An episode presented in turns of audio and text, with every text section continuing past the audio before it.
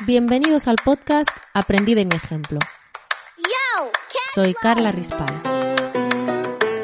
El estreñimiento es un problema bastante común del sistema digestivo. Se le llama estreñimiento funcional cuando no existe una supuesta causa, cuando no es una consecuencia de una enfermedad endocrina, neurológica, un trastorno psiquiátrico, una obstrucción gastrointestinal, una enfermedad metabólica o por fármacos.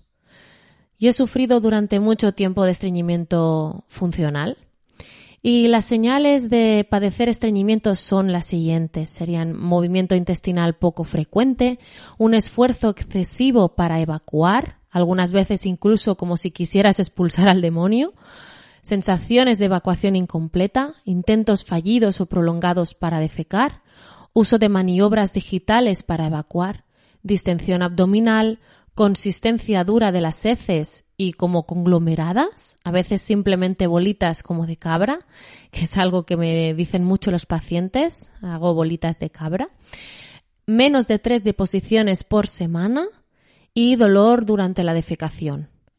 Si tienes más de uno de estos síntomas durante más de seis meses, tienes estreñimiento. Quizás incluso debas utilizar laxantes para defecar. El tránsito intestinal es la consecuencia de esas contracciones intestinales y se refiere al tiempo que tarda el contenido del intestino en atravesar el tracto gastrointestinal.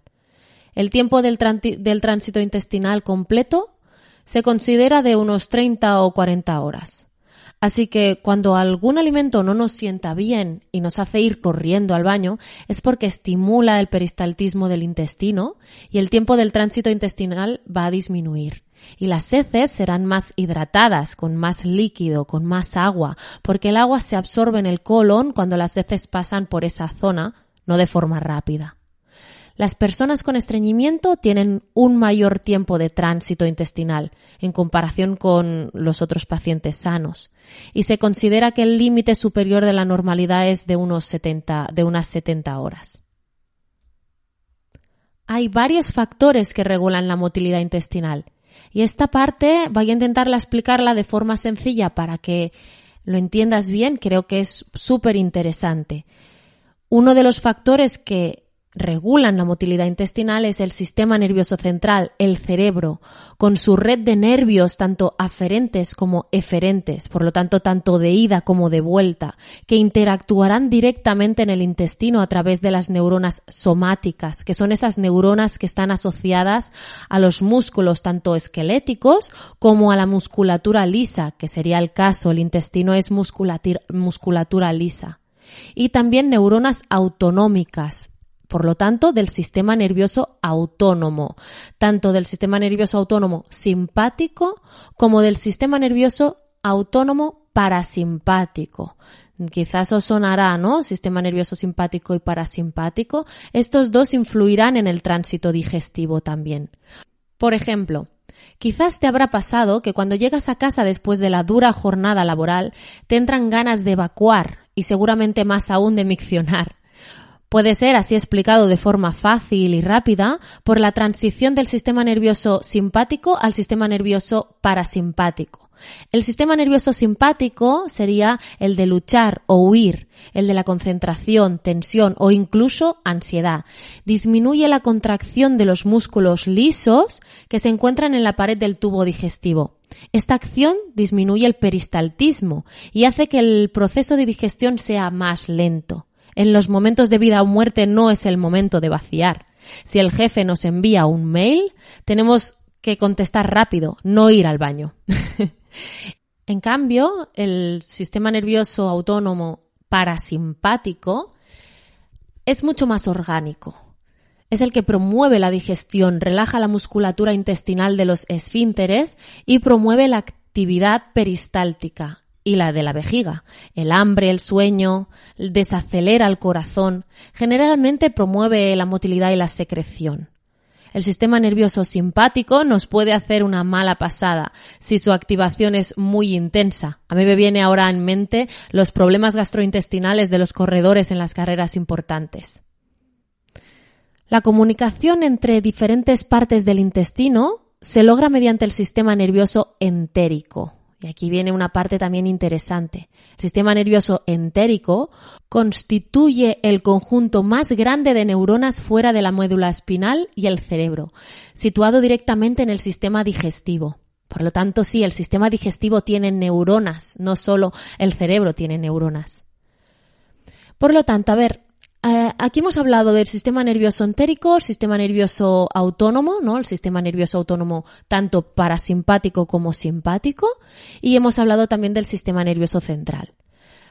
Pero no todos van a influir de la misma manera sobre la motilidad intestinal.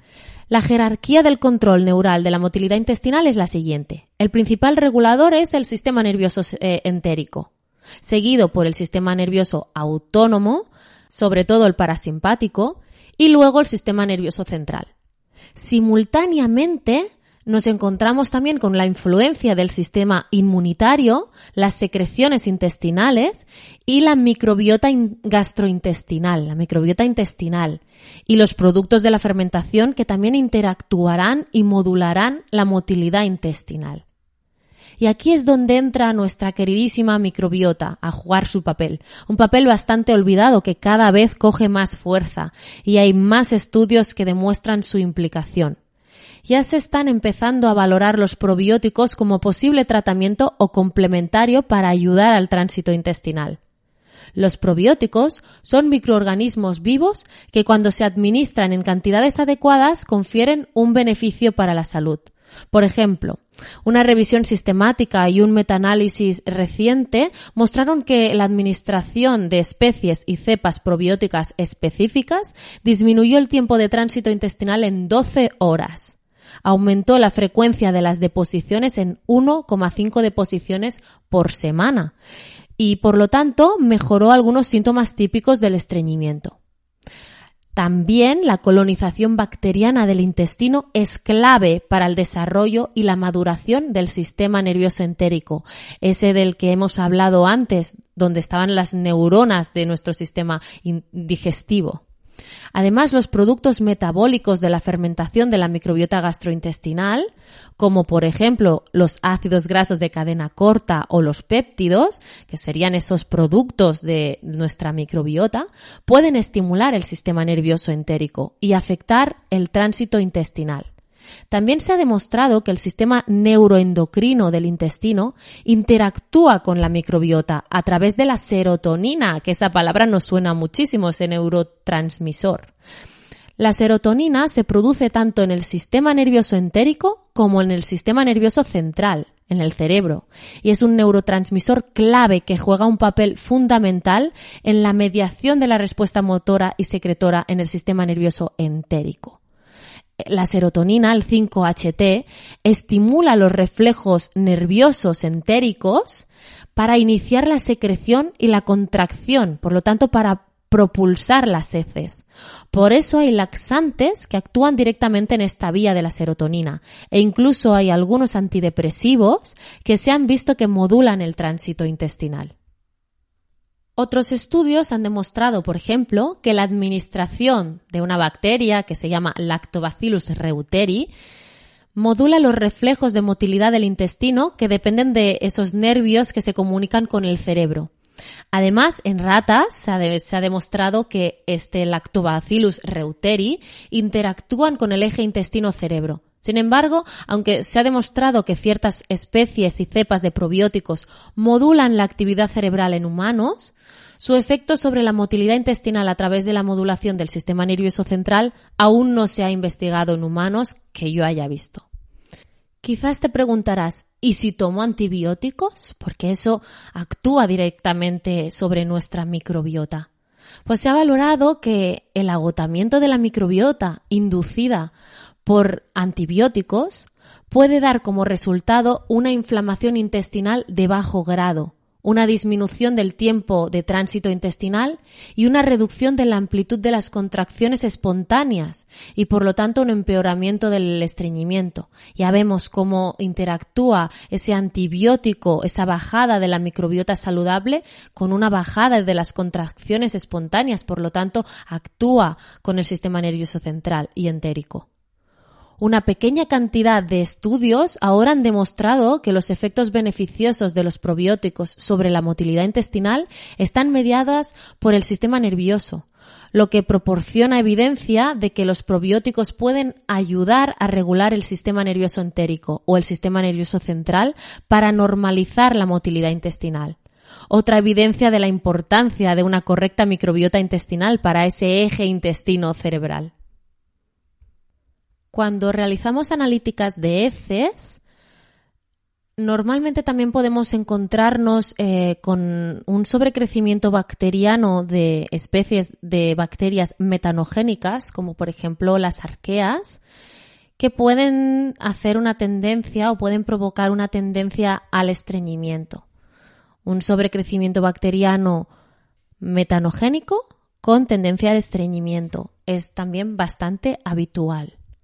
Y entonces en analíticas de heces nos encontraríamos esas arqueas elevadas normalmente.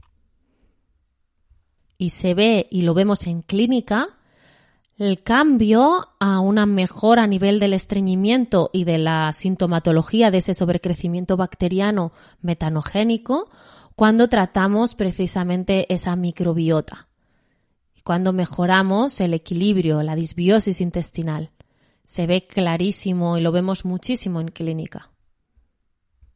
En el siguiente podcast hablaré un poquito más sobre el estreñimiento, pero básicamente lo importante si tú tienes el tránsito lento es valorar que no tengas una causa patológica, si es funcional primero al mejorar la dieta y la hidratación y evidentemente sería interesante valorar esa microbiota intestinal, si hay patógenos, si hay sobrecrecimiento bacteriano y por lo tanto que pueda influenciar en nuestra motilidad intestinal, en ese, en ese peristaltismo.